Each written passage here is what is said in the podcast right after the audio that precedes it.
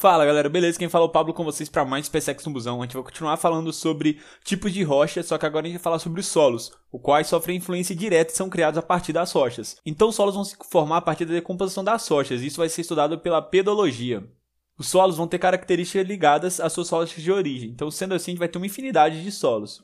No processo da formação do solo, a gente vai ter início com a desintegração da rocha que acumulará seus sedimentos em sua superfície.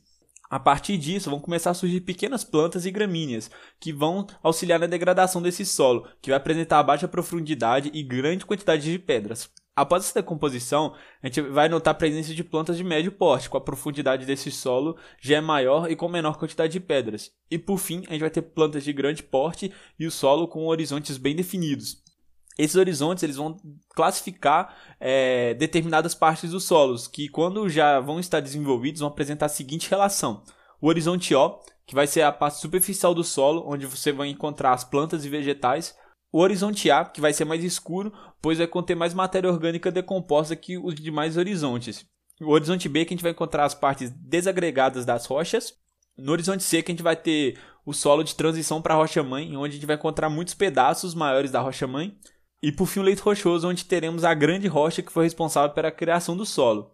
Vale ressaltar que como o processo de criação depende do acúmulo de sedimentos rochosos, as áreas mais inclinadas não terão solo bem desenvolvido. E por fim, a gente vai ter os tipos de solos que serão os seguintes. Os solos zonais, onde o clima afeta o solo, por exemplo, em áreas polares ou de deserto.